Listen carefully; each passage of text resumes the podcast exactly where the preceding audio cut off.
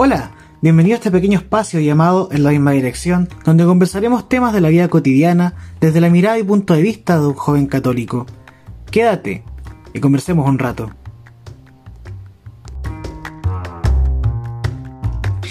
Hola, hola, ¿cómo están todos? Nos encontramos nuevamente en un nuevo episodio y este ya es el número 8.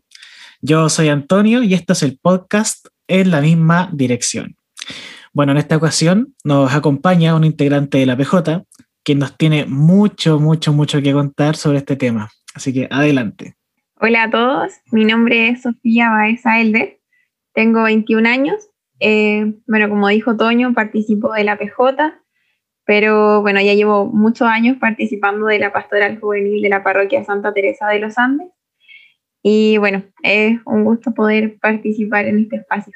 No, el gusto, el gusto de nosotros, créenos. Muchas gracias, Sofi, por estar aquí en el podcast de la BJ. Bueno, el día de hoy, en este episodio, vamos a tratar sobre una segunda conversión. Y yo creo que todos ustedes que están escuchando dicen como que esto, así como que una segunda conversión, ¿nos ha pasado alguna vez? Eh, ¿De qué manera nos ha influido? Y bueno, supongo que, que ustedes se preguntan a nosotros, a la misma Sofía que está acá para hablar de este tema, ¿no? Porque realmente uno piensa, ¿qué es? ¿Por qué una segunda conversión si, si siempre uno escucha de una, de que uno solamente se convierte una pura vez, cuando ya antes de creer en Dios y ahora llegó Dios a mi vida, me convertí y listo, una conversión y chao, no, ninguna más. Pero yo creo que por esto, por esto mismo, la Sofi tiene mucho que contarnos y me gustaría que tú, Sofi, dieras esta vez la introducción de este tema, explicarnos más o menos de qué se trata esta segunda conversión. Eh, ya, perfecto. Bueno, lo voy a, contar un poco de mi experiencia personal, eh, cómo yo viví esto de una segunda conversión.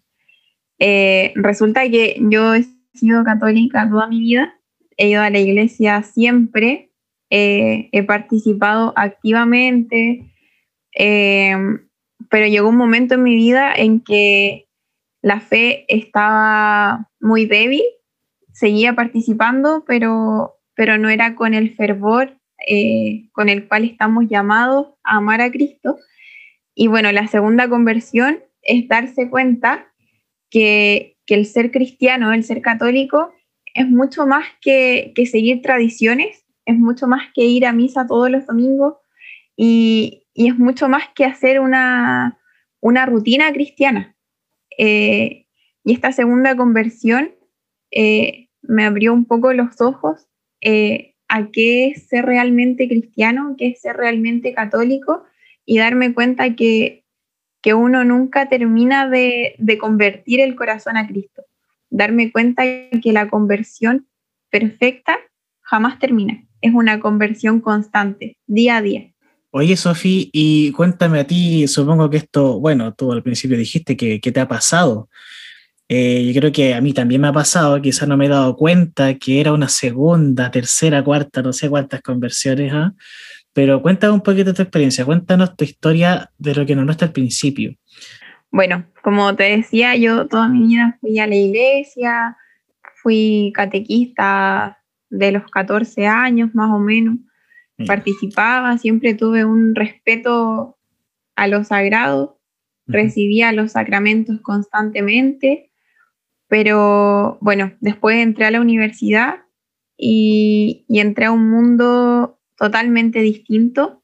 Claro, distinto. Un mundo, claro, fuera, eh, uno entra a la universidad y pareciera que, Dios no, tiene espacio en, ese lugar, que, Dios no está ahí. Y conocí a gente muy buena, conocí gente con, con sentimientos muy buenos, muy nobles, con ganas de hacer el bien, pero algo no cuadraba.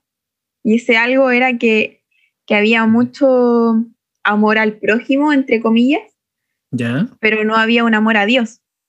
Mm, Entonces eso me empezó a hacer mucho ruido.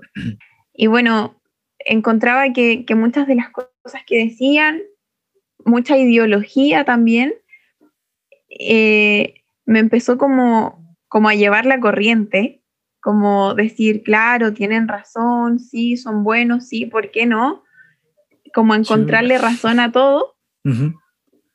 y, eso me pasó al menos, yo creo que el primer año, pero, pero algo en mí no, no calzaba ahí.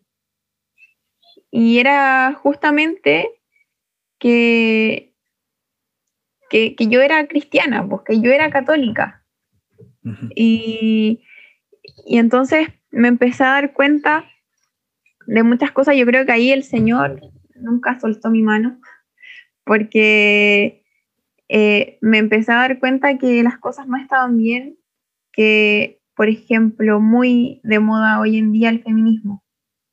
Yo me daba cuenta por qué el feminismo no estaba bien y, y no era porque fuera machista como me quería hacer ver el mundo, sino que era porque hombre y mujer somos distintos.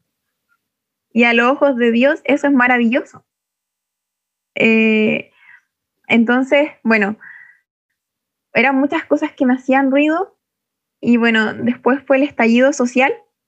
No nos fuimos más a, a la U. Claro, claro, ahí que la embarradita.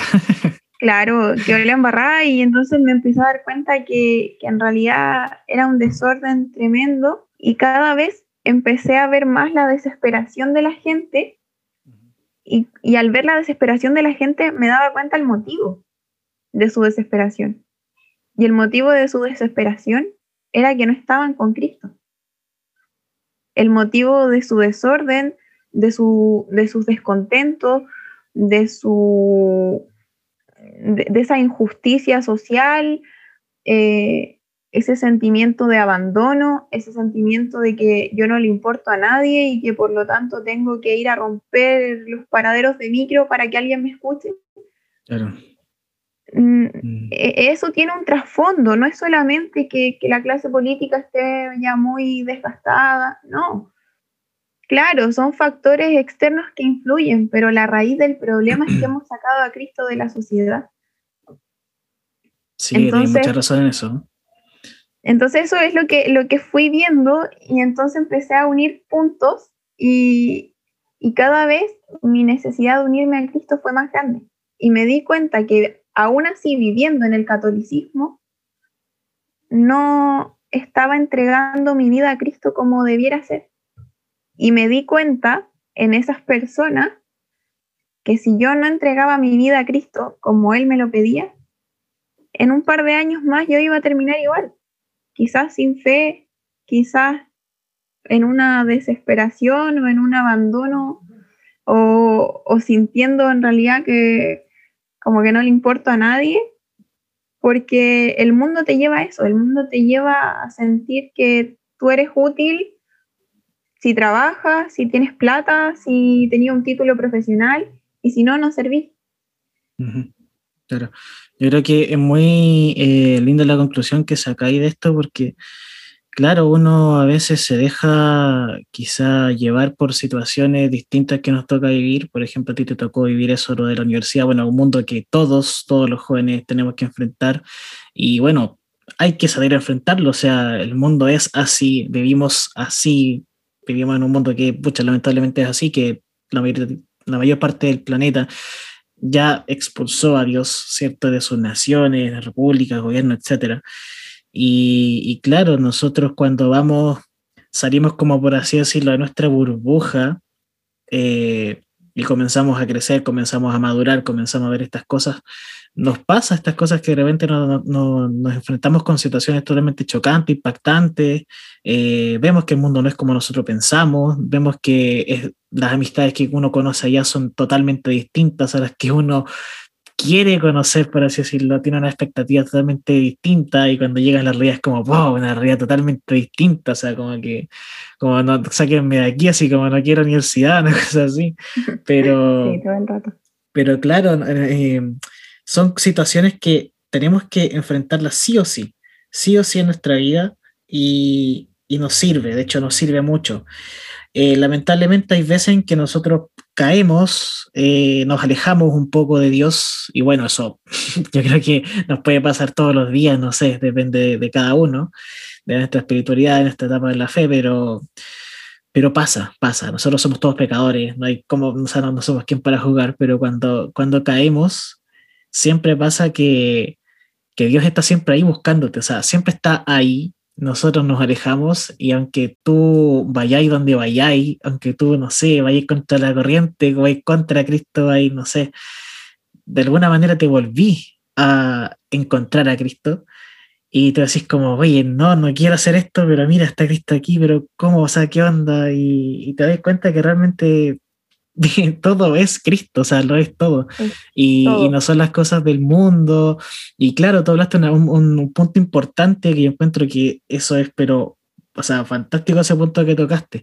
El punto de cuando las personas eh, están como vacías completamente, eh, claro, no se sienten escuchadas, no se sienten amadas, no se sienten aceptadas por la sociedad, porque aquí estamos con cosas y la sociedad implanta, pero así prototipos de todo, de todo, de todo, de cómo ser, de cómo vestirte, de cómo verte, de si gorda, fea, flaco, no sé qué. Nos implantan eso y, y lamentablemente uno busca a veces, o los jóvenes buscan ser como la sociedad quiere que seamos y no como Dios quiere que seamos. Entonces, en eso en eso está la sed de Cristo. O sea, todas las personas, claro, pueden ser atea, agnóstica, eh, budista, no sé, levita, lo que quieran. Y aún así, eh, con estos vacíos que, que, tienen en sus vidas, que tienen en su interior, es un grito, un grito al cielo, es un grito de decir como, Dios, estoy vacío, te necesito, pero aún así, necesitándolo, buscan en otras partes, buscan en partes equivocadas, en partes erróneas, buscan en otras cosas del mundo, en cosas que, que no sé, que el demonio mismo ha puesto, en cosas, no sé, en la carne, en todo, en todo, en todo. Y ahí es donde nos vamos y, y cuando nos vamos, lo, bueno es que al menos nosotros eh, nos hemos sabido enderezar, nos podemos parar, ¿cierto? Porque eso es lo importante, el querer pararse, el querer seguir y seguir de la mano de Cristo, ¿no? Sí, tienes toda la razón.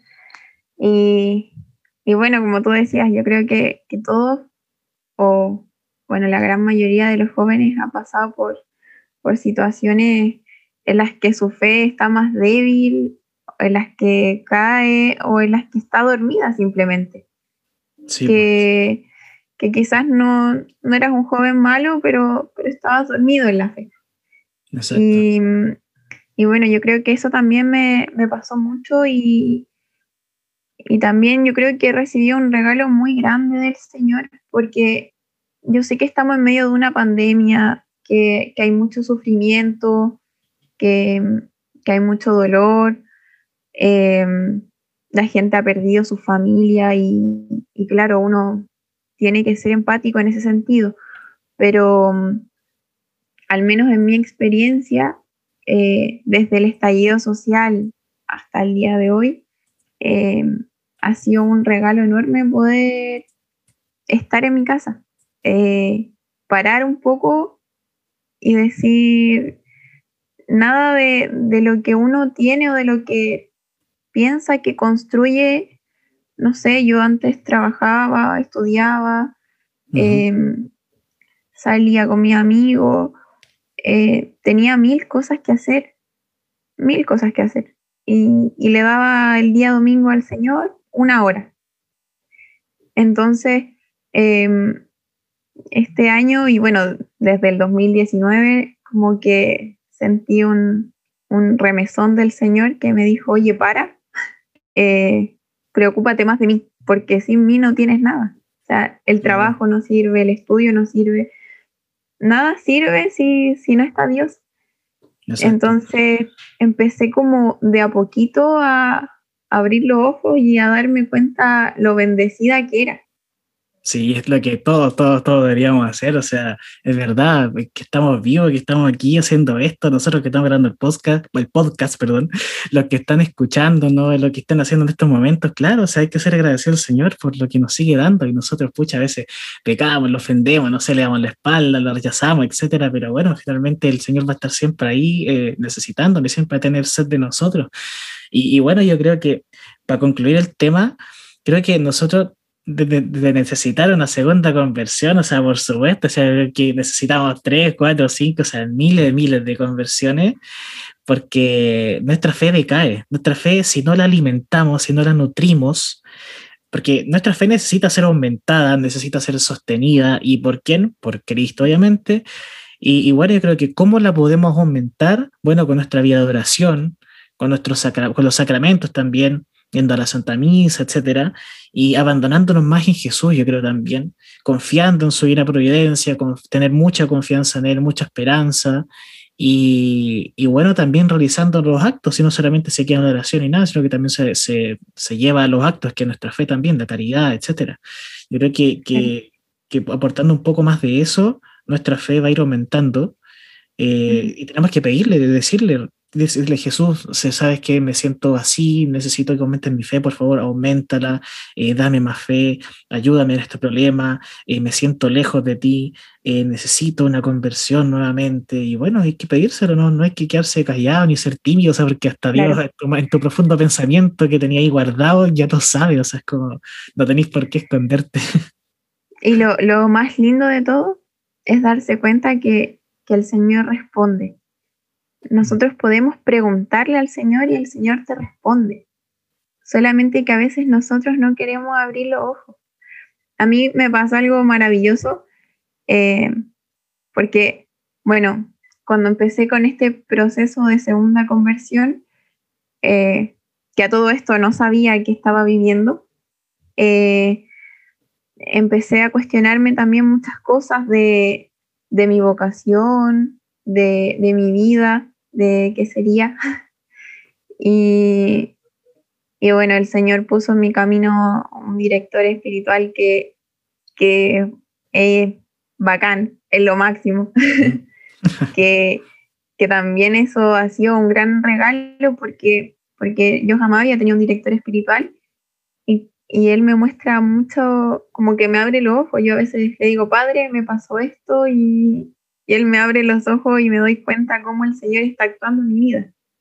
Exacto. Y bueno, eh, me siento así como eh, el pasaje de, de, los peregrinos de Maús, que todos en su vida han tenido eh, caídas, todos hemos sentido un cansancio, todos hemos estado agotados, tristes, y, y yo también pasé por ese periodo en el cual, estando con Dios, me sentía cansada, triste, agotada, eh, arrepentida también, porque cuando empecé este proceso me di cuenta de cuánto mal había hecho, eh, cuánto daño le había hecho a mi alma. Y, y en ese dolor también uno se encuentra con la infinita misericordia del Señor que jamás te deja. O sea, eh, darse cuenta que el Señor te ama y que jamás te abandonó, también es, es maravilloso. Y, y te dan ganas de permanecer ahí y no apartarte nunca más.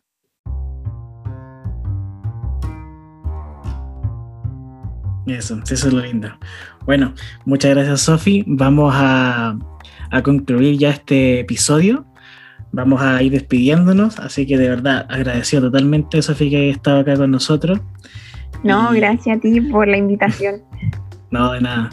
Así que bueno, eh, si les gustó este episodio, por favor, compártanlo con todos sus amigos, amigas, por la familia, familia, familiares, con quien sea. compártanlo en redes sociales. Y bueno, nos estamos viendo en un próximo episodio aquí en la misma dirección, el podcast. Y nos vamos, nos despedimos para la otra. Adiós.